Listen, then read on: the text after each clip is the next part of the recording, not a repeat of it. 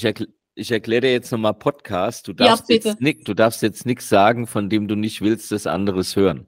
Weil jetzt hören es die noch nicht. Also klar. Aber Wo, dann schon. Worüber reden wir eigentlich? Ist egal, das überlasse ich dir. Ich begebe mich in deine Hand. Schmetterlinge im Kopf, der Podcast mit Steffen und Jo.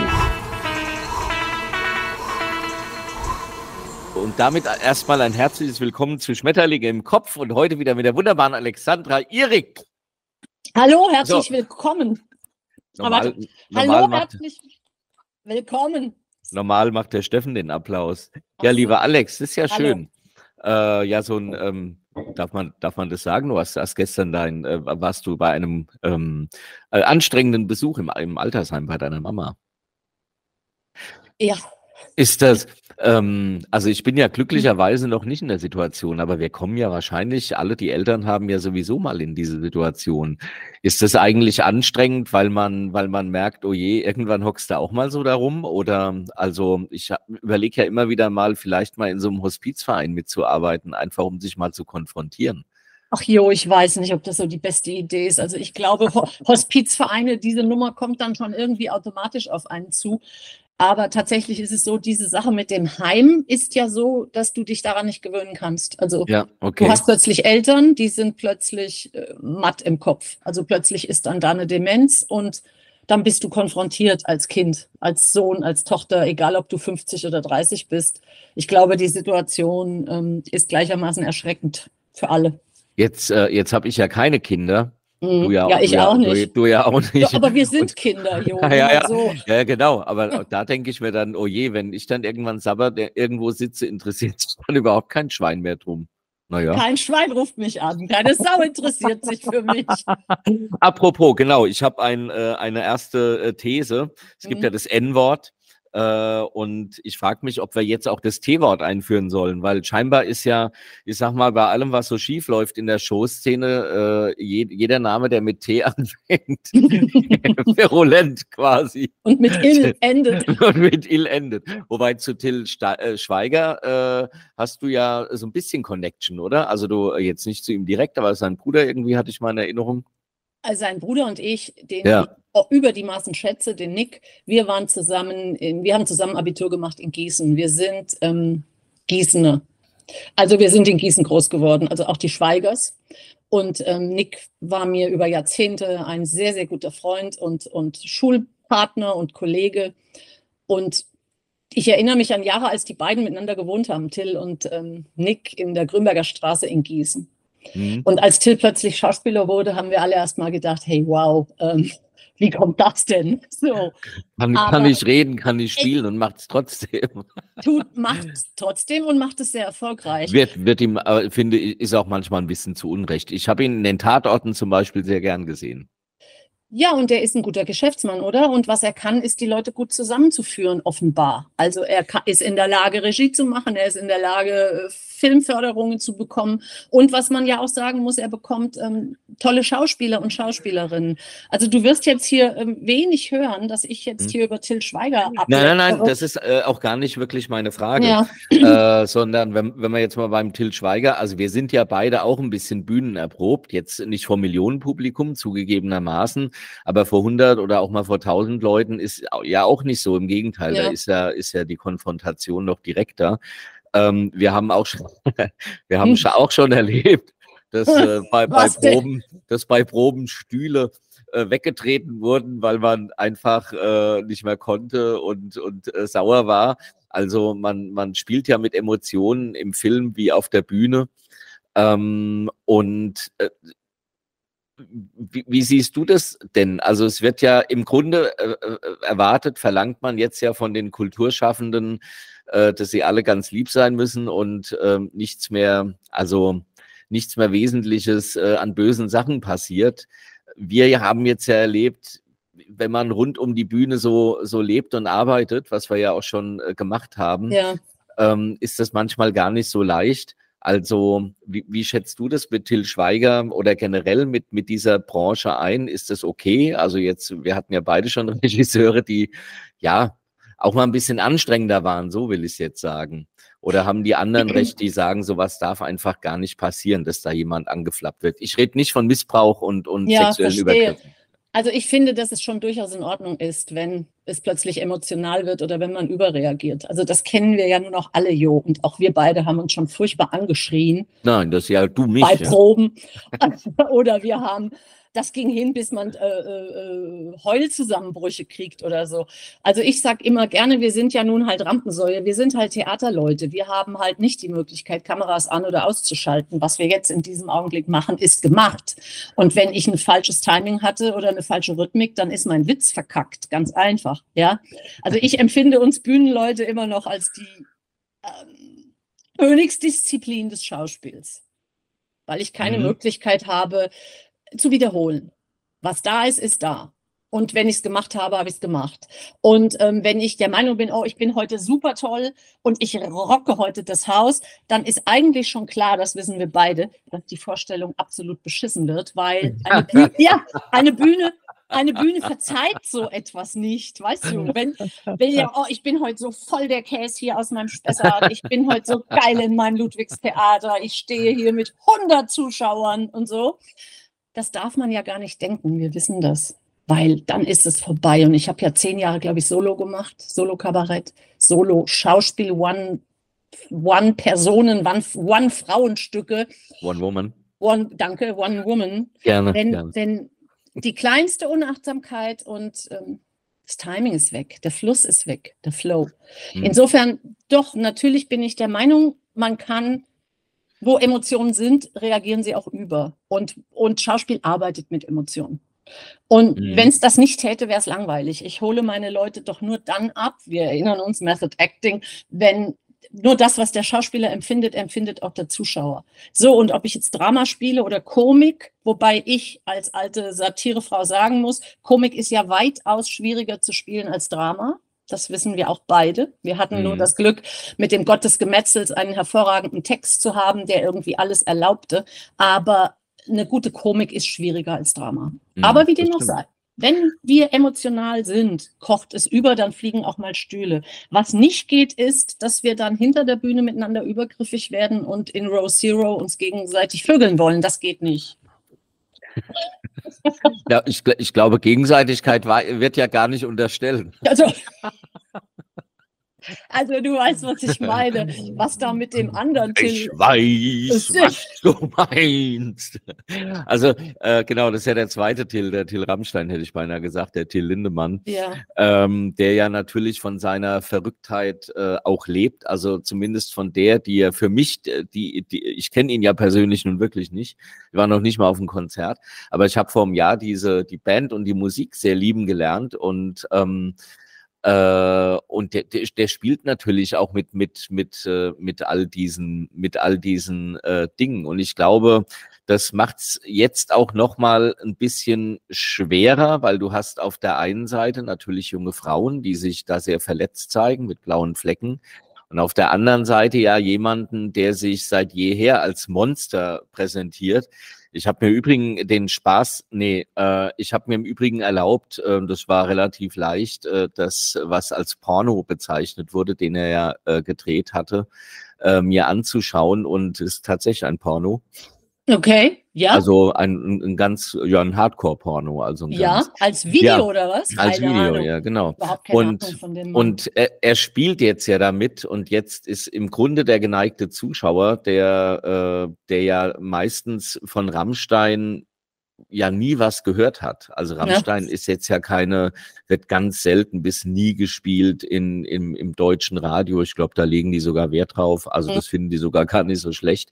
Und jetzt wirst du mit diesem Monster konfrontiert auf der einen Seite und mit diesen Vorwürfen auf der anderen Seite. Und eigentlich kann man ja gar nicht anders, als äh, den Vorwürfen stattzugeben erstmal, weil so ein böser Mensch, also Inszenierung, kann ja eigentlich gar nichts anderes tun. Und was ich, äh, das als letztes, was mir jetzt auffällt, ich habe ähm, extra drei gestern geschaut, diese Satire-Sendung.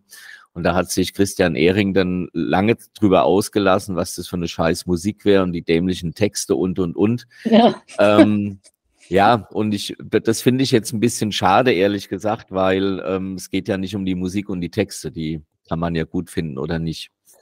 Ähm, also wie siehst du das?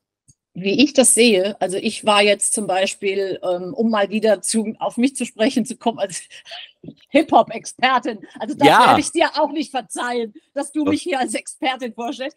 Also ich war letzte Woche in ähm, Kitzingen und habe ähm, Jan Delay Disco Number One live gesehen ja. und hatte das Glück, dort äh, erste Reihe Mitte zu stehen. So vor mir befand sich die sogenannte Row Zero.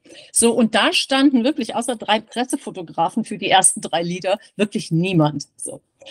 Da, was ich schön finde.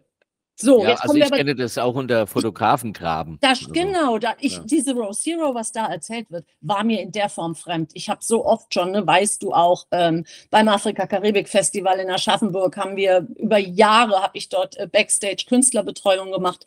In unserer Row Zero standen Pressefotografen oder mal natürlich ähm, Leute, die Angehörige der Bands, aber das was da passierte jetzt mit Rammstein ist bei uns in der Provinz noch nie passiert, obwohl wir Gigs hatten, wo es gut möglich war, sei es Jean-Paul oder Du hast Nigeria. viel versucht. Ich habe viel versucht. Auf Körbchengröße Jan, nimm mich. aufgeblasen. Ja.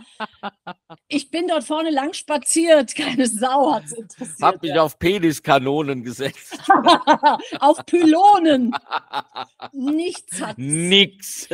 Nein, aber schau doch mal. Ähm, jo, ähm, also ich habe, ich kenne die Veranstalterseite sehr stark von Backstage und, und natürlich ist es so, dass man von Bands, auch ich ähm, und die Kolleginnen Angebote bekommen haben. Das ging so weit, dass selbstverständlich vorausgesetzt wurde, als ich nachts Leute nach Frankfurt zurückschatteln musste, Musiker, wo dann ein Bassist einer ziemlich namhaften Band sagte, so, und jetzt kommst du aber mit aufs Zimmer, park mal dein Auto und dann kannst du mal sehen, mit welcher Selbstverständlichkeit der Wo das muss ich mich denn da bewerben? Und ja, man muss also, dazu sagen, du hast das Afrika-Festival in, in Aschaffenburg, ein recht ja. großes, ne? Mit, äh, also ja. hast du hinter der Bühne begleitet. Sozusagen. Ja, also sehr viele Jahre von 2009 ja. an bis 2000, also wie auch immer. Also ich war jedes Jahr Backstage und jedes Jahr in der Künstlerbetreuung und nicht nur AKF, auch in Obernburg oder in Altenau, also alles in unserer Region, was über Mike Jones lief. So, und dann bekommst du diese Angebote klar, mit welcher Selbstverständlichkeit. Aber, ja, und sah, sah äh, der nicht gut aus, oder? Äh, doch, der sah gut aus. Ich gehe aber doch nicht vögeln mit irgendeinem dahergelaufenen Bassisten. Nee, also da war ich schon zu alt für, vielleicht. Ach. Nein, was ich aber sagen will, ja, ja. Ähm, wie oft die damit durchkommen, weil das war ja keine Frage, die der mir stellte, okay. sondern das war ja eine, park mal das Auto, wir gehen jetzt ins Zimmer. Mhm. Und da kannst du dir also vorstellen, wie oft er da ein Okay bekommt. Oder eine andere Band. Wir gehen jetzt zur Aftershow-Party. Das ist tatsächlich immer so ein Ding, Aftershow-Party, äh, mit einer jungen, bildschönen Kollegin, wenn du dich vielleicht erinnerst, die Sharon, mhm. Schauspielkollegin. Ja, natürlich, unsere Zweitbesetzung. Da haben auch verschiedene Musiker, Hip-Hopper im Übrigen, gesagt, wir treffen uns dann Aftershow und, und Sharon war völlig verliebt in diesen äh, Künstler. Und dann habe ich gesagt, Sharon, lass das bleiben. Nicht solange wir hier im Festival sind und nicht solange das noch unter der Regie des Veranstalters läuft. Was du nachher mhm. draußen machst, ist uns völlig egal, aber nicht hier drin. Ja. Naja, na gut, jetzt nehmen wir vielleicht mal ein, ein, ein etwas weniger äh, Nein, wir können ja dabei bleiben. Aber ab wann, ab wann muss man denn sagen, äh, wir reden immer von Erwachsenen und wir reden immer auch von einvernehmlich. Alles andere müssen wir eh nicht diskutieren. Ja. Also wir reden davon, dass äh, einer sagt, äh, willst du oder mach. Ja. Und der andere Part sagt, ja, okay. Und er hat ja. die Möglichkeit oder eben nicht. Ne? Und genau, also zumindest rein, rein physisch. So, ja. ja. da ist jetzt keine Tür zugeschlossen. Ja. Im Übrigen, dass Handys abgegeben werden im Backstage, habe ich mir sagen lassen, ist relativ üblich. Also Du, äh, heutzutage, das wollte ich gerade sagen. Und auf Überleg Aftershow, also das ist jetzt äh, scheinbar kein ganz unübliches, auch wenn es ganz gesittet zugeht. Also wäre aber schon der Moment, wo ich mich umdrehen würde und gehen würde. Genau. Ich lasse und, mir mein Handy nicht abnehmen und ich lasse mich auch nicht in einen Raum führen, wo ähm, nachher aufgereiht irgendwelche Mädchen sitzen. Also äh, wenn ich mir dieses Szenario nur vorstelle, äh, bekomme ich schon Panikattacken. Naja, also, ähm, also äh, ja, gut, ich, also ich, äh, ich sehe das ähnlich. Da wieder rausgehen können. ja, ja, ne? ja, ja, Andererseits verstehe ich natürlich, dass die Künstler keinen Bock drauf haben, dass ständig die Foto, die, die Handykameras dabei sind. Ist völlig klar, dass da keiner Lust zu hat. Und ich glaube, dass das ein großes Glück unter anderem, sage ich jetzt mal, für Michael Jackson gewesen ist, den ich ja sehr liebe und den ich so oft live gesehen habe. Zum Glück ähm, jetzt komme ich auf Überleitung Rohypnol und Michael Jackson und Rammstein. Hätte es zu diesem Zeitpunkt Handykameras gegeben, wäre die Geschichte mit Michael wahrscheinlich auch anders ausgegangen. Und äh, immer ich ja, finde. hätte es die sozialen Medien in der Form schon gegeben. Ne? Die ja, waren ja rudimentär, ja, muss man sagen. Heute, heute sind die ja, das sind das ja Brandbeschleuniger. Ja, und insofern kann ich nachvollziehen, dass man, dass Künstler heute sagen, um ihre Privatsphäre zu schützen, ähm, gebt die Handys ab. Andererseits, wenn ich mir Back Leute ins Backstage hole, ist mir klar, dass die nun in meiner Privatsphäre sind.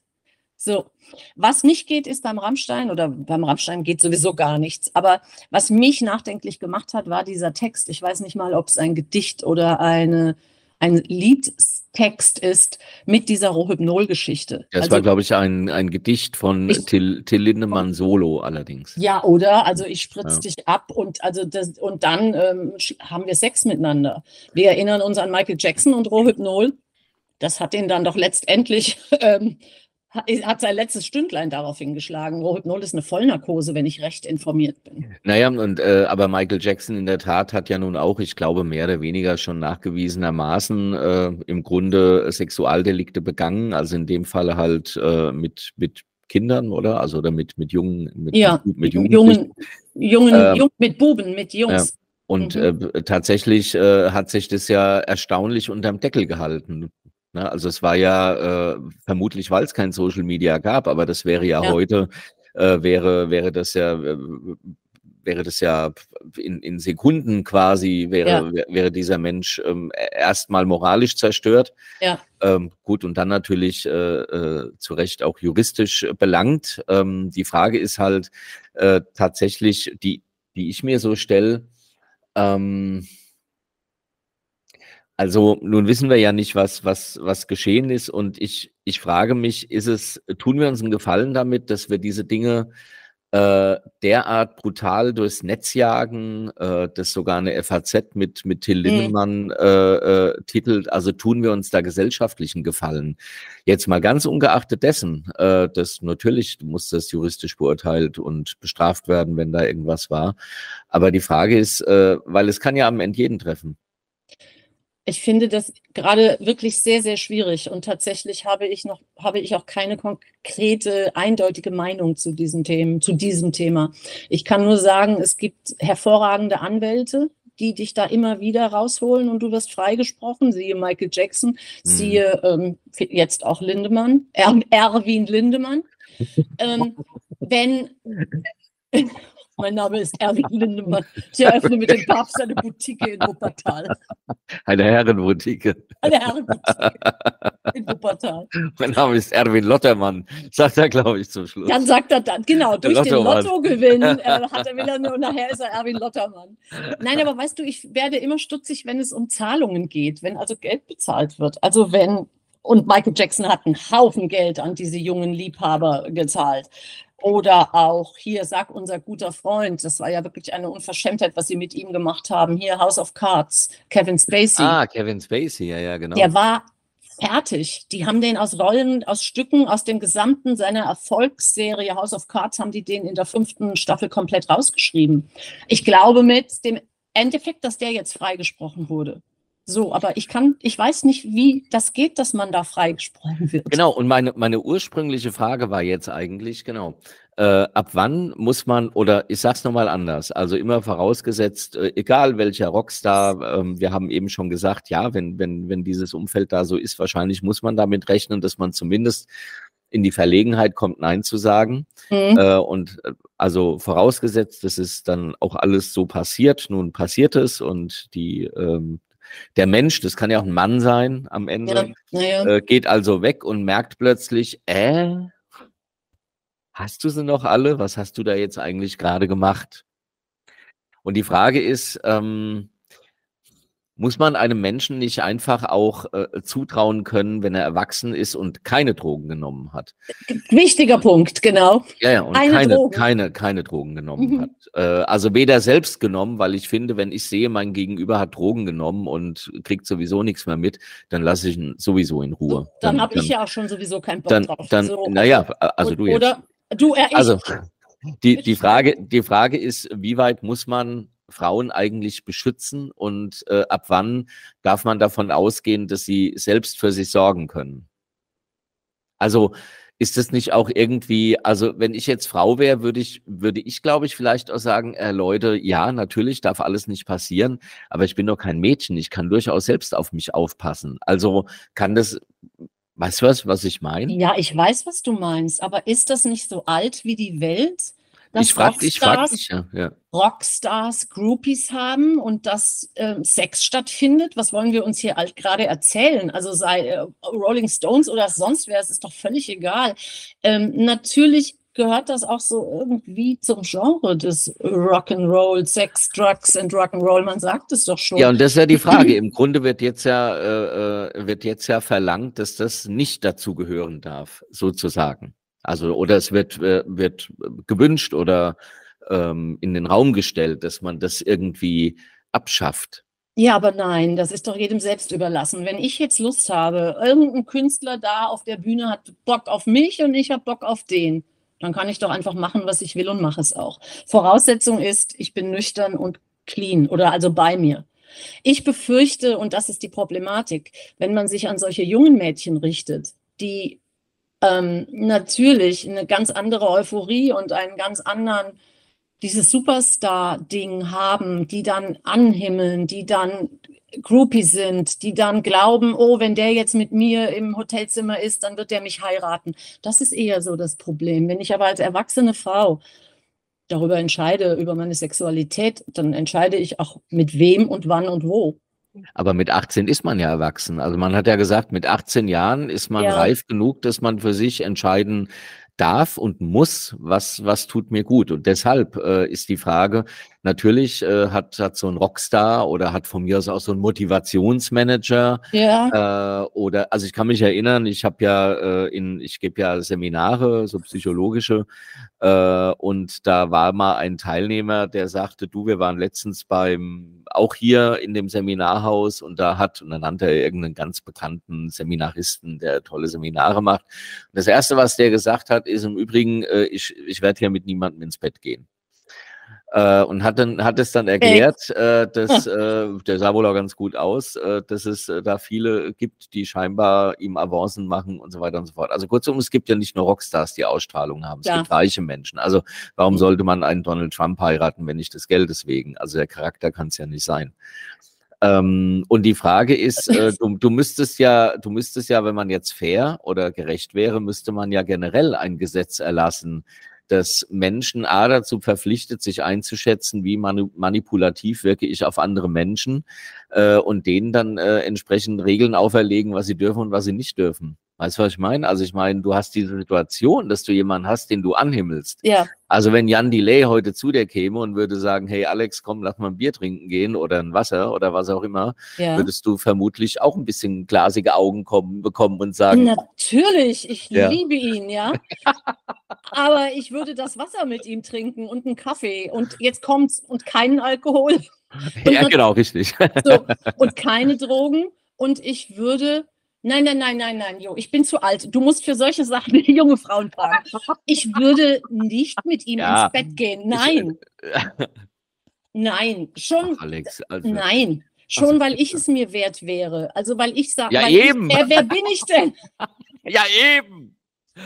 Sei also so, frech, du. Ach so, dein Freund hört zu. Entschuldigung. Nee, das, nee. das ehrt dich auch. Nein, alles gut. Ich weiß, ich weiß, was du meinst. Und Künstler sind ja auch, ich, ich finde hinter der Bühne selten so sexy wie auf der Bühne.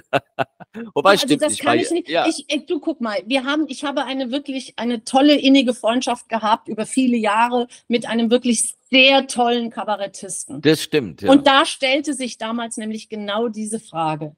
Und wir beide haben uns so geschätzt und darüber auch wirklich dann gesprochen. Es gab die Möglichkeit, im Mainzer Unterhaus mit in die Künstlerwohnung zu gehen.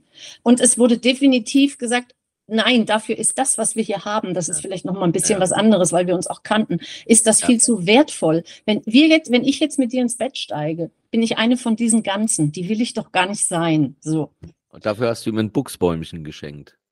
Nee, das war Oder ja. war das ein Buchs? Nein, nein, wir haben Lavendel, Lavendel haben wir hingebracht. Ja, ich saß neben, neben, neben ihm, dem Lavendel. Du hast den Lavendel da hingeschleppt. Das war ein auf dem Rücksitz, genau. Nein, er hat immer Geschenke von mir bekommen. Er hat auch ja. die ähm, Überlebkuchen. Teddys. Ja, ne.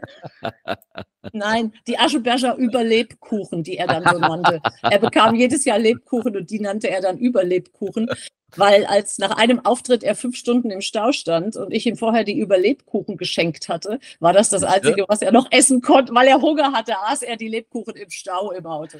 Aber sag mal, Jan Delay, du warst in Kitzing und das war Disco Nummer Number One, oder? Was er da gemacht hat? Ach Schätzchen, nee. du hast ja wirklich gar keine Ahnung. Also seine Band heißt Disco Number One. Ach, okay. Und wenn nee, Jan, ich habe keine Ahnung, das stimmt. Ja, ja. Wenn Jan Delay unterwegs ja. ist, ist er immer mit Disco mit Number der Disco One. Number One ah. und mit ähm, Leaving Las Vegas. Das sind drei Bläser. Also die Live, die Band, die Musiker sind einfach so grandios und was der in Kitzingen abgezogen hatte an diesem Abend. Er hat es auch, glaube ich, selber gepostet. Irgendwie vier Zugabenblöcke, liebe Kitzinger. Also sowas haben wir die letzten Jahre nicht mehr gemacht. Das habe ich gesehen, ja, genau. Das war eine Stimmung, die war einfach hervorragend. Es war Open Air Saison, Beginn 2023. Wir Leute haben so gefeiert. Die Band hat so gefeiert. Jan hat so gefeiert. Es war ein wunderbarer Abend. Der hat bis halb elf Musik gemacht von, von, von 8 Uhr an. Aber, aber Jan Delay singt, singt auch äh, als unter anderem Namen nochmal? Naja, als Icy Ice, wenn er der Beginner ist, wenn er der Hip-Hopper ah. ist. Das sind zweierlei also, Paar Schuhe. Okay. Das also, als, als würde Herbert Grönemeyer quasi so ein bisschen wie, äh, wie, wie Kraftwerk, was er ja gerne macht, äh, Techno mhm. unter einem anderen Label und wenn er unter Herbert Grönemeyer ist, singt er eben Schmetter, äh, Flugzeuge im Bauch. Ja, es sind ah, okay. zweierlei Paar Schuhe. Also die ah. Beginner, ah. die Hip-Hopper, seine seine Hip-Hop-Band mit ähm, Daniel, also mit Dennis Lisk und dem DJ Matt, die gibt es ja seit den 80ern, 90er. Da hatten wir es letztens von, von der genau, Hip-Hop-Kultur in Hamburg.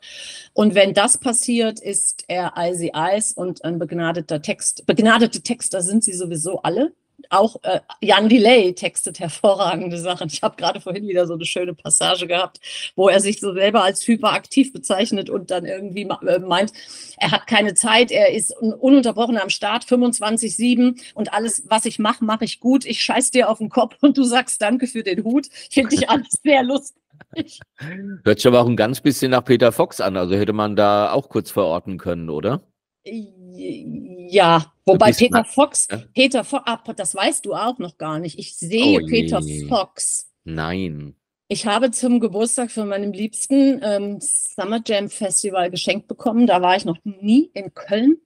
Und also, äh, ich ja, wollte sagen, du hast ja aber erst Geburtstag. Gut, ja. ja, weil ich musste ja das Ticket bezahlen. Ach so. Ja, so eine Ach, Überraschung. Äh, du, Alex. Peter Fox. Du, Alex, pass auf, ich, äh, ich schenke dir zum Geburtstag so eine goldene Taschenuhr. äh, ich schicke ich schick dir gerade schick äh, den Link zu, kannst du es ja kaufen. genau. Also nee. gut, äh, genau, Peter Fox. Da freue ich mich sehr drauf, weil der ja solo Den mag ich, ja, den mag ich wirklich gerne, so, Peter Fox. Der, der, ist ja auch ganz toll und der hatte ja mit Seed ist der ja schon super, aber dann war er ja auch solo. Wir erinnern uns mit Stadtaffe 2008 oder was. Und der hat ja diesen Hype um ihn überhaupt nie verwunden. Aber er und macht wieder Solo, ne? Jetzt ist er Solo und die Leute stürzen sich drauf. Diese Shows ja, ja. waren in Minuten ausverkauft. Ja, und ähm, wir gehen jetzt, wie gesagt, zum Summer Jam. Ich habe ihn noch nie live gesehen, und jetzt ist es dann so, und weißt du, wann der Auftritt? Samstagnacht auf dem Summer Jam in Köln um 0 Uhr. Oi. Meine Güte, ey. Herrje. Was heißt ein Summer Jam? Erklär mal. Also äh, wer, wer kommt da alles? Das ist ein großes Reggae- und Hip-Hop-Festival. Also das ist, ähm, das ist in, das gibt es seit 36 Jahren. Sie selber bezeichnen sich als äh, eines der größten Reggae-Festivals Europas. Im Übrigen ist Freitagabend auch ähm, Jan Delay mit der Disco Number One dort. Mono und Nikita Man sind dort. Am Samstag ist, ähm, wie gesagt, Peter Fox der Headliner. Die machen, haben ein riesen Line-up. Ich weiß gar nicht, wie man das zustande bringt so viele Künstler und so viele große Namen.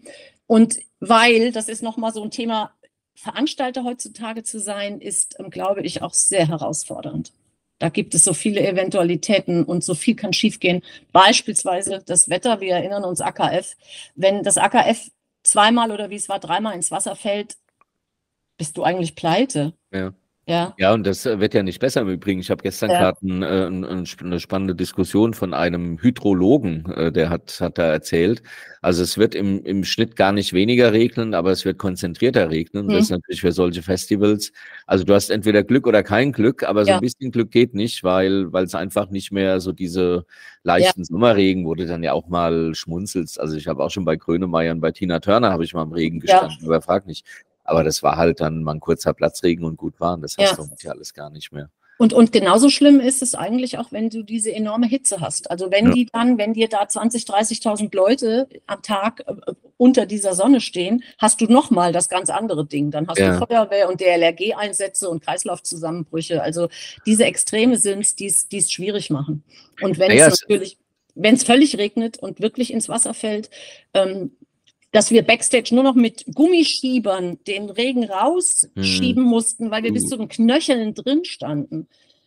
Dann ist es vorbei. Also da naja, es ist ja, wir haben jetzt, äh, wir haben jetzt äh, von Corona äh, oder während Corona äh, sind wir ja der Meinung gewesen, das wird sich jetzt ja alles ändern. Dann hat sich jeder unglücklicherweise äh, in Online-Shows gestürzt, die eine langweiliger waren als die anderen, wo, ja. äh, wozu die Künstlerinnen ja gar nichts zu konnten. Also, ähm, sondern das ist einfach, das ist ja auch, wenn wir uns jetzt gegenüber sitzen würden, was wir ja nicht tun, äh, wäre es ja auch was, was anderes. Jetzt sitzen wir uns natürlich öfter gegenüber.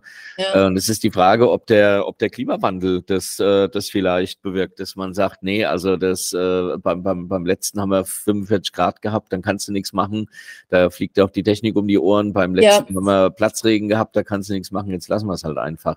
Aber was wäre die Alternative? Das was wäre die Alternative? Also im Moment ist, glaube ich, immer noch so, dass wir an diesem Corona-Hype ähm, äh, kranken, weil es gibt ja nach wie vor niemanden irgendwie, der nicht gerade auf Tour ist. Das ist ja unfassbar. Wenn du also einfach nur mal siehst, die Showankündigungen auf Insta, alle sind unterwegs. Was aber jetzt schon zu erkennen ist, der Ticketverkauf geht zurück. Hm, also genau. der große, genau, der große Wahnsinn von letztem Jahr, wo wirklich jeder live ging und jeder die Tickets kaufte und auch wir wissen, wie es ist, die Tickets kauften, die Show fiel aus, aber dann die nicht zurückhaben zahlen lassen, die Ticketgelder, sondern gesagt haben, wir warten, bis der Künstler, äh, jetzt warten wir noch einen Lockdown ab und noch einen Lockdown ab. Ja. Jetzt ist es aber, ja, ja, also ja, ich habe genau. Tickets gehabt, ähm, die galten irgendwie, Christoph hatte Tickets für Ossi Osborne, ich glaube. Wow, die ja, der hat abgesagt. Ja, jetzt hat er abgesagt, ja, aber auch. Der, der, seit fünf Jahren äh, sollte, ah, sollte er in Berlin ah, sein oder sowas.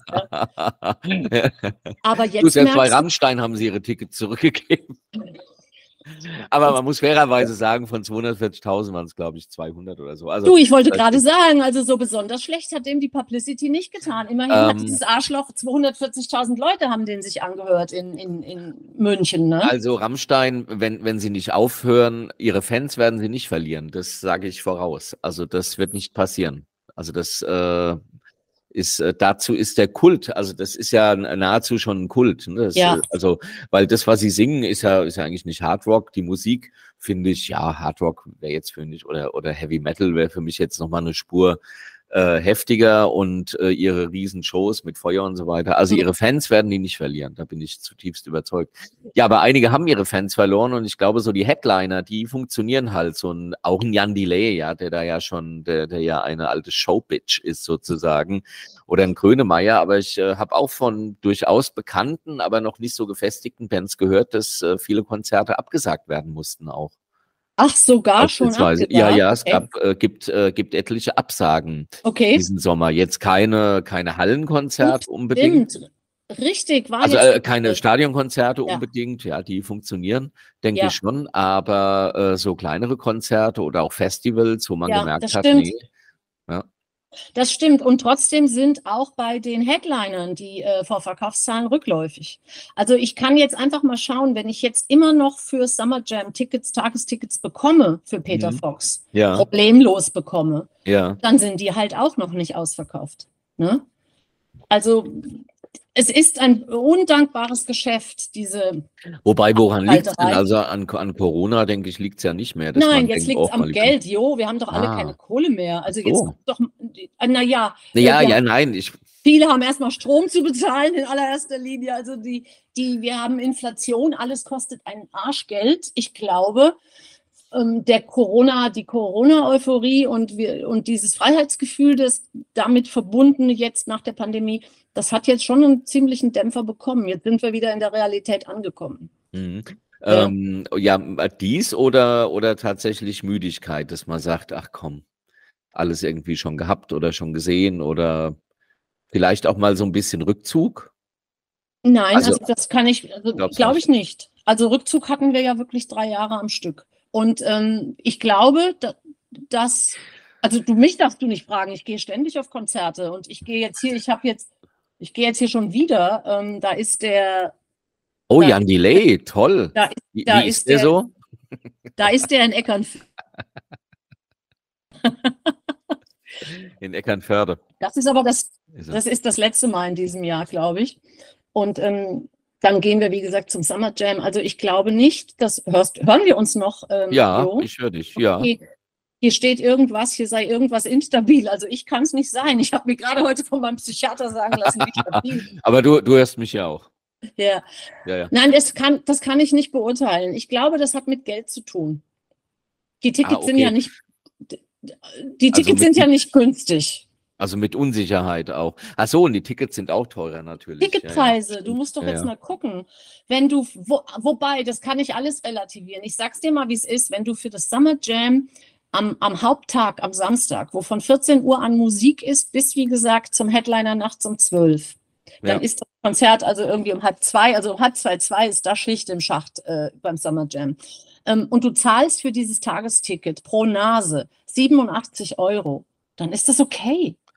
Ja, das ist okay. Dann ist es völlig okay. Naja, dann bezahlst du nochmal ja. 50 Euro fürs Essen und so. Du musst halt, halt hinfahren, halt, herfahren, richtig, genau. Hast halt 300 Euro ausgegeben, aber hast bestenfalls einen schönen Tag gehabt, so ist es. So.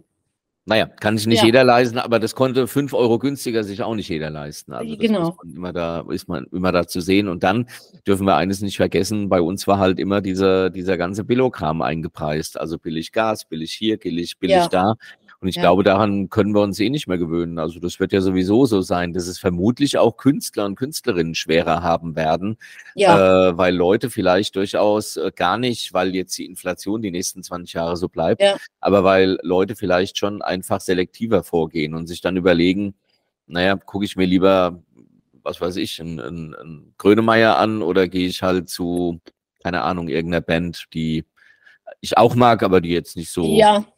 Also es gehen bestimmt nicht mehr die Leute zehnmal im Jahr auf große Live-Gigs. Das ist jetzt erstmal wieder rum. Obwohl weiß man auch überhaupt nicht. Manchmal gehen so Trends ja auch dahin, dass die Leute sagen, ich gehe auf so große Dinger gar nicht mehr. Den Grönemeyer habe ich jetzt hundertmal gehört. Ich gehe lieber mal in eine Kleinkunst oder höre mir mal eine kleine Band an, wo nur 100 Leute sind, äh, ich aber gemütlich mein Bier trinken kann. Und danach falle ich ins Taxi und fahre zehn Minuten heim und gut ist. Also das weiß ja. man ja eigentlich eh nie genau, wie es kommt. Ich weiß nur, dass wir so gut bedient waren, wir immer so mit unserem Ludwigstheater, mit unseren 100 Leuten oder auch mit unseren äh, Touren. 99. 99 nee, ich meine das gerade völlig ernst. Ja, ja, ich auch. Es waren aber 99 wegen Brandschutz. Es waren 99 wegen der GEMA, genau. Ähm, es, was wollte ich sagen, dass ähm, es so viel intimer ist, die Kleinkunst. Mhm. Und dass du so viel mehr auch als Künstler, als Bühnenschaffender hast von deinem Publikum und das Publikum von dir. Und ich glaube, das wird auch jeder bestätigen, der heute groß ist. Und ich glaube mhm. weiterhin, als ich damals die Möglichkeit hatte, mit Manoman 1, eine Frau will unter die Haube oder Manoman 2, der Lack ist ab, diesen ganzen Kram habe ich ja immerhin nun auch im Hofgarten Kabarett gespielt äh, von Urban Priol. Und ich war ja damals eine ziemliche Ausnahme als, als Frau im Kabarett. Das, das war noch klassisches Mobbing und klassische Diskriminierung, wenn ich gefragt worden bin, ach so, du machst jetzt zwei Stunden Wortbeitrag, äh, wie machst du das denn? Kannst du nicht singen? Also man erwartete ja, von uns Frauen, dass wir Chanson oder derartiges machen und man traute uns nicht zu, dass wir auch anderthalb Stunden reden können. Oder, ähm, oder du trittst wie Monika Gruber gemeinsam mit Aiwanger, glaube ich, und Söder auf und ätzt gegen egal was. Oder so. Aber als ich damals die Möglichkeit Sehr bedauerlich hatte, im Übrigen. Ähm, größer ja. zu werden, als ich auch irgendwie verschiedene Anfragen hatte, das war ja noch über die Agentur Akzent, wo es plötzlich ging, darum ging, auch zu Ottis Schlachthof zu gehen und so weiter. Ähm, da ging die Row Zero. Nee, ja, nee, da ging mir ganz gepflegt der Arsch auf Grundeis. Ja. Ich hatte Angst vor diesem Erfolg oder ich hatte Angst vor ähm, Öffentlichkeit und ich habe mir das lange selber nicht erklären können, warum, bis ich mich an meine Vergangenheit erinnert habe. Und wenn ich mir, ich habe sechs Jahre im Hotel gelebt und habe Animation gemacht. Und ich habe sechs Jahre lang ähm, durchgehend in den Tropenclubs im Hotel gelebt in Afrika oder in Sri Lanka. Und wenn du mal einen freien Tag hattest und du dich mit dem Auto an irgendeinen Strand verabschiedet hast, sind die hinter dir hergefahren und haben geschrien, Überraschung, deine tollen Gäste sind auch bei Oh, wie schön. Ja. Ist das schön? Und ich weiß, was das mit mir gemacht hat, ne? diese, ja. diese Jahre im Hotel. Und ich weiß, wie, wie schwierig es war, sich abzugrenzen. Und als ich plötzlich dachte, der Unterschied zur Animation und zur Bühne war immer der, dass immer, dass ich, wenn ich Bühne mache, professionell hier in diesem Land, habe ich zu jeder Zeit die Entscheidungsfreiheit darüber, wer sieht mich wann und wo. Mhm. Das habe ich im Hotel nicht. Im Tourismus mhm. bin ich Tag und Nacht in der Guest Relation, in der Chefanimation, in irgendwas ansprechen. Naja, da, da willst du ja auch deinen Gästen im Grunde glauben machen, dass du ihre Freundin bist, sozusagen, ohne ja. es natürlich zu sein, also oder sein zu wollen oder ohne die Privilegien einer Freundschaft zu gewähren, quasi. Ne? Die sollen halt sagen, oh, die Alex, gell, guck mal, die lächelt mich auch immer an und macht es gut. Und die sagt ja, 3000 Mal am Tag Guten Morgen. Ja. Du weißt du, dass das ein ähm, sofortiger Rausschmiss gewesen wäre bei Robinson seiner Zeit, Was wenn denn? du wenn du, ähm, du, du baust ja schon auch sehr intensive Beziehungen zu guten Gästen, wie ich sie immer genannt habe, auf. Ja. Das sind Kontakte, die zum Teil, man will es nicht glauben, heute noch existieren, nach mhm. über 30 Jahren. Da haben ja, sich hat, hat man ja auch in hat man ja auch in guten Restaurants, ne? wenn man wenn man da so ja. die Bedienung seiner Wahl äh, auch mal so sieht, dass man ja. wer sich kennt. Ja. Da haben sich wirklich auch über die ganzen Jahre dann, also man hat sich nie aus den Augen verloren, auch nicht, wenn ich irgendwo war in Afrika zu einer Zeit, als es noch kein WhatsApp, geschweige denn ein Handy gab. Also insofern ähm, hat man sehr schnell oder ich neigte dann dazu, weil man im Grunde ja auch so super einsam ist, umgeben von 600 Menschen, 680 Menschen in der Hochsaison Tag und Nacht. Aber du bist ja völlig einsam, weil du nämlich niemandem sagen kannst, wie es dir geht. Und das, mhm. wenn du mhm. das tust und wenn dann dein Clubchef dahinter gekommen ist, dass du oder äh, die Gäste gesagt hätten, was ist denn hier mit der Sandra, wie man mich nannte, los? Äh, die ist so schlecht drauf, die hat mich hier einen halben Abend vollgenölt, ähm, ich, hätte ich meine Koffer packen können. Also diese Illusion zu verkaufen, diese Illusion des, des wie du gerade vorhin sagst, diese Welt, diese fantastische Welt des Robinsons, Zeit für Gefühle. Nirgendwo habe ich weniger Gefühle in meinem Leben getroffen als in Robinson, aber tatsächlich Zeit für Gefühle bei Robinson. Ähm, das wäre ein sofortiger Rausschmiss gewesen. Ja gut, ich meine, äh, logischerweise, denn die sagen natürlich, die Gäste kommen ja her, um dir äh, ihre Probleme im, im Grunde aufzuhalten ja. und du sollst sie durch Hüpfspiel und sowas äh, einfach ein bisschen vergessen ja. machen und ja. nicht um, um sich deinen Kram anzuhören. Wobei ich mir vorstellen kann, und dann sind wir ja eigentlich, dann schließt sich ja fast wieder der Kreis, wobei ich mir vorstellen kann, dass es, dass es so manche Menschen, die also ich kenne das, ich habe ja mal Platten aufgelegt, DJ-mäßig. Mhm. Und, äh, und da warst du allein in dieser Funktion schon begehrt. Also das, da ging es nicht um Aussehen oder oder, sondern ich kenne, der, ja. DJ, der DJ kennt mich quasi. Ja. Und ich glaube, wenn ich da jetzt jemandem erzählt hätte, oh, mir geht's nicht so gut, äh, hätte das jetzt weniger zur Folge gehabt, dass der sich unwohl fühlt und sagt, du, der soll mich doch bespaßen und wenn ich seine Probleme erzählen, sondern der wäre wahrscheinlich zu seinen Freunden gegangen und hat gesagt, du, der, der Jo, der DJ, hat mir gerade gesagt, dass es ihm heute gar nicht so gut geht. Ne? Ja. Also, weißt du, wie ich meine? Ja. Also, und, und äh, du bist ja im Grunde als Animateurin, will ich damit sagen, auch ja jetzt nicht Charakter, also nicht, nicht wesentlich wie Till Lindemann oder wie äh, äh, äh, Grönemeyer, aber du bist halt, stehst halt auch auf der Bühne, ja. Und äh, von daher ähm, glaube ich, dass es, dass du den Leuten damit eher zu viel Nähe gibst, wenn du ihnen erzählst, wie es dir geht, äh, statt sie ja. abzuschrecken, ja. oder? Oder hätte es ja. auch wen gegeben, der gesagt, hier Mäuschen, was interessiert mich dein Scheiß? Ja. Nein, äh, hätte es nicht gegeben, weil meine, Spaß mich.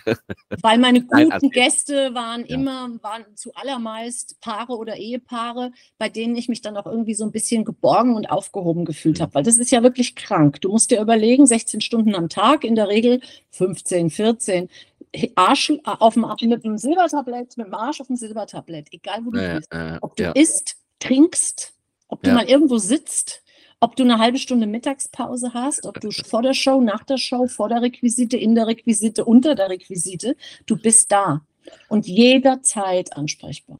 Und mein Problem war, dass ich mich nicht mehr abgrenzen konnte, im Sinn von, ähm, wenn die dann abreisten und ich habe mit Abschied auch so eine Riesensache. Ich kriege das bis heute nicht hin. Mhm. Wenn, wenn gute Gäste von mir abgereist sind, ist es, als bricht dir, als bricht dir das Herz. Ja, ja. Du bist sowas von lost in diesem Riesenbetrieb plötzlich. Und das dauerte dann. Und wie ich das lösen konnte für mich, war einfach wieder an die Bar gehen und eine Gin Tonic trinken. Ach, auch schön. Also das hat ja keine, das hat, das, das hat ja Gründe, warum jemand zu einem Säufer wird, wenn er ähm, in, so einer, in so einer Konstellation über Jahre lebt und immer geputscht, immer geputscht. Also es gab nur noch Alkohol putscht dich und Valium sediert dich. Es gab nichts anderes mehr. Du bist nur noch mhm. von, vom Gin Tonic zur Valium. Und das brauchen wir auch nicht schönreden und das, du kennst meine Geschichte. Also so ist das gewesen. Und aber das, aber äh, ist, ist das in solchen Clubs, also, äh, also hat man das schon öfter mal, dass Leute viel. sich da, egal in welcher Intensität und mit ja. welchen Mitteln, aber halt einfach mal hier vorher einen Schnaps oder oder ein Im Sekt Hotel, oder was auch immer. Im Hotel waren alle schon ganz schön kaputt. Und gerade in den Tropen damals auch. Da hast du dich, also die, die sich zum Sundowner getroffen haben zur, zur Happy Hour, das waren immer die Angestellten. Also das okay. waren gar nicht. Und Till Lindemann. Das war Till Lindemann. Und Till Schweiger. Wow. Ja, Till Schweiger war auch. Ja, der Lindemann geht mir auf den Eier her. Schweiger. Nee, also, Im Hotel hast du schon viele, viele kaputte gehabt. Da erzähle ich noch eine schöne Geschichte aus, ähm, auch aus Kenia. Da hatten wir es auch schon mal von. Ich, um dem Hotel zu entgehen, bin ich ja plötzlich, fand ich mich in Mombasa wieder, und zwar im Florida Nightclub, das, was ein sehr, sehr großer Nachtclub in Mombasa immer noch ist. Und ähm, choreografierte dort mit, die hatten nachts Show, nicht vor zwei Uhr. Und ich hatte dort sechs Tänzerinnen und äh, fünf Tänzer. Und es ging darum, so ein bisschen mehr europäischen Style in diese, in diese ähm, Nightshows da zu bekommen im Florida Nightclub. Der Florida Nightclub ist an der Hafeneinfahrt von Mombasa gelegen mit einer Kapazität von circa 2000 Leuten. Und ich war ja zu der Zeit dort, als Krieg herrschte in Mogadischu. Und somit hatten wir also einen Haufen Kriegsschiffe. Somit kamen viele, viele Menschen in diesen Club rein, um zu saufen und um diese Tänzer und Tänzerinnen, mit denen ich tagsüber trainiert habe, die sind dann nach der Show ihrem eigentlichen Business nachgekommen, nämlich die Malayas, die waren dann also Prostituierte. Kurzum, das Ganze machte ich dann also irgendwie über fast ein Jahr.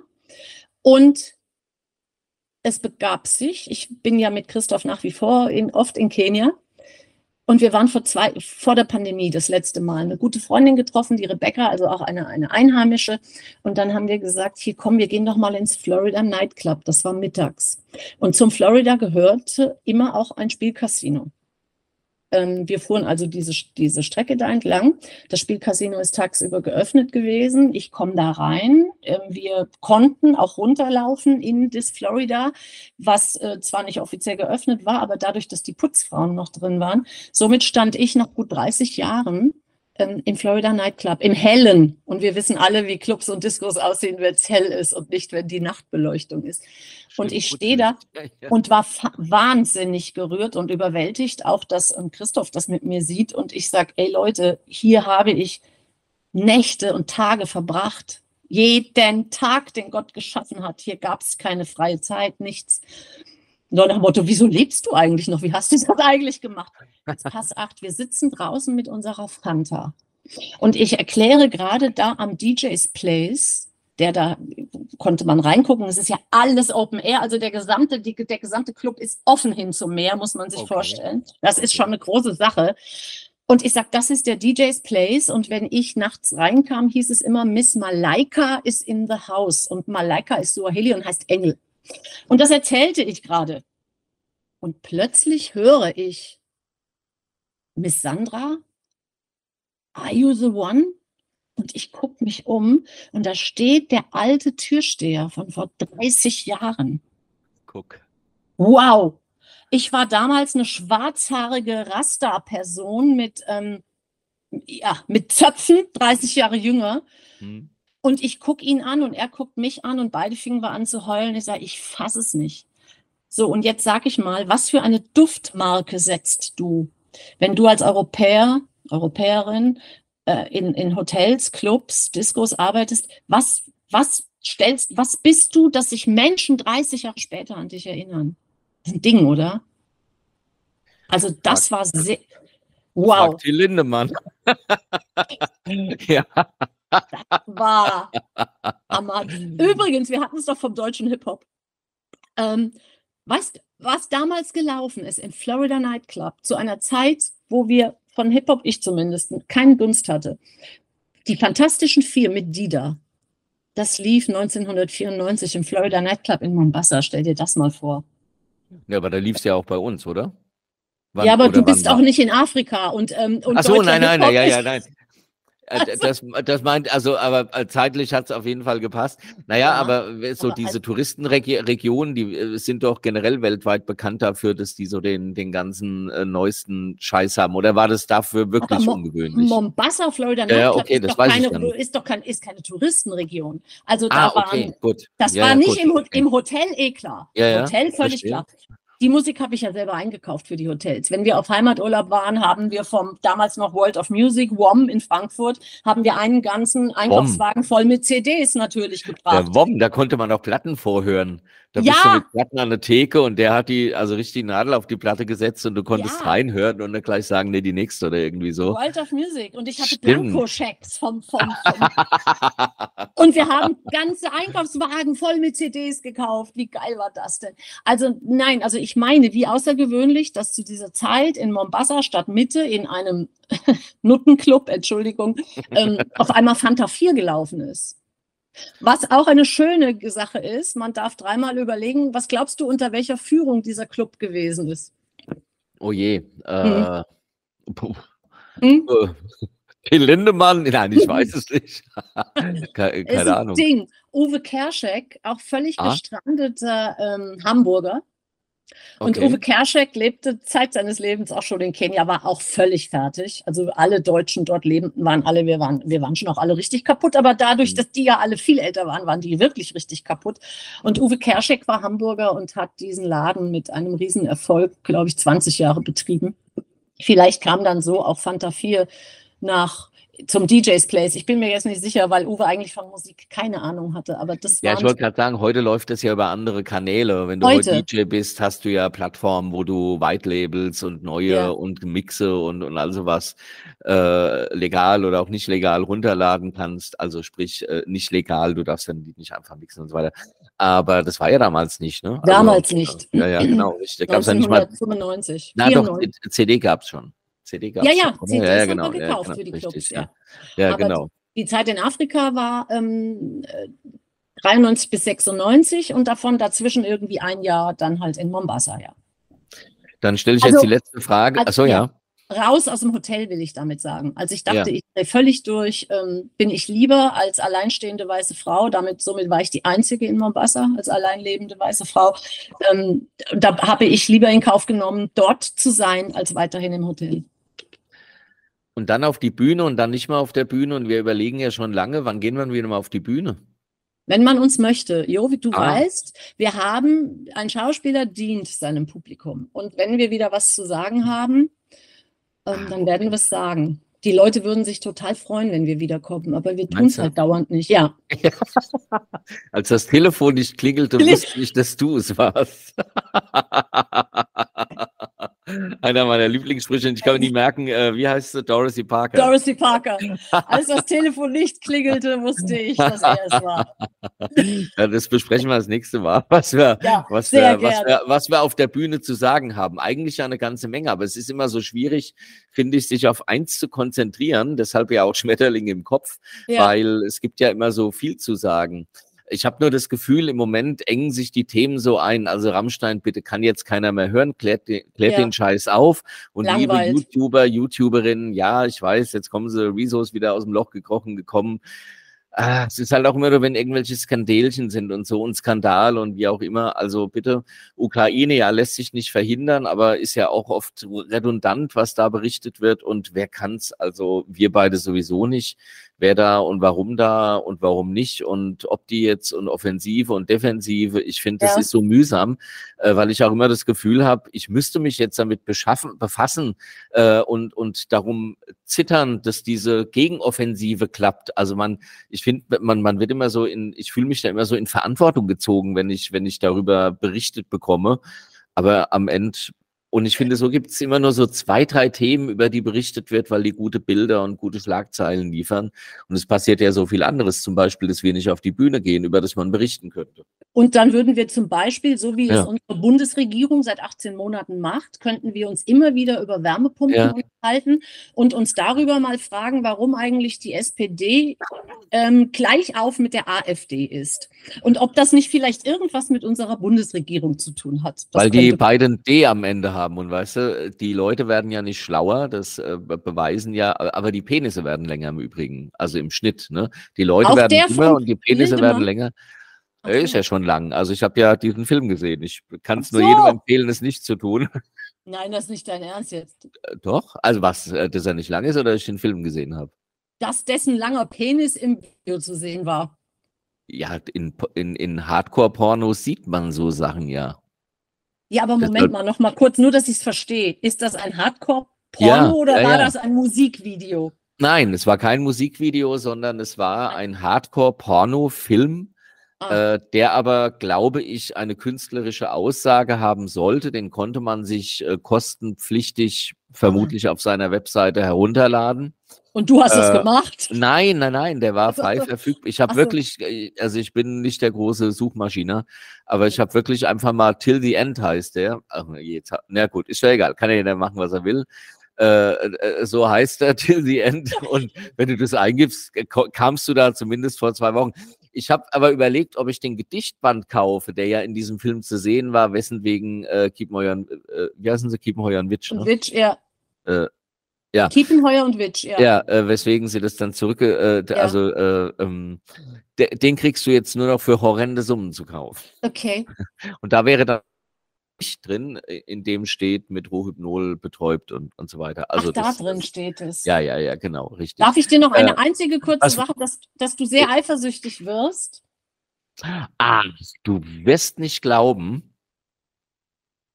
Du wirst nicht glauben, für alle, die uns nur zuhören, äh, Brad Easton Ellis hat ein neues Buch geschrieben. Ist ja. das so? Das ja. Scherz. 23. Ich habe gestern, gestern bin ich äh, so vor mich hergelaufen und ja. äh, sinnierte über Brad Easton Ellis, das, dessen Buch Luna Park ja wirklich ein Absolut. ganz cooles ist. Ähm, Fantastisch. Genau. Ja. Darf ich kurz, darf ich dir kurz den, das Intro, nur die Beschreibung? Ein Los, schönes Schlusswort, ja, gerne. Los Angeles in den 80er Jahren. Der 17-jährige Brad ist in der Oberstufe der exklusiven Buckley Prep School, als ein neuer Schüler auftaucht. Robert Mallory ist intelligent, gut aussehend und charismatisch und zieht Brad magisch an. Brad ist sich sicher, dass Robert ein düsteres Geheimnis hat und kann dennoch nicht verhindern, dass Robert Teil seiner Freundesgruppe wird.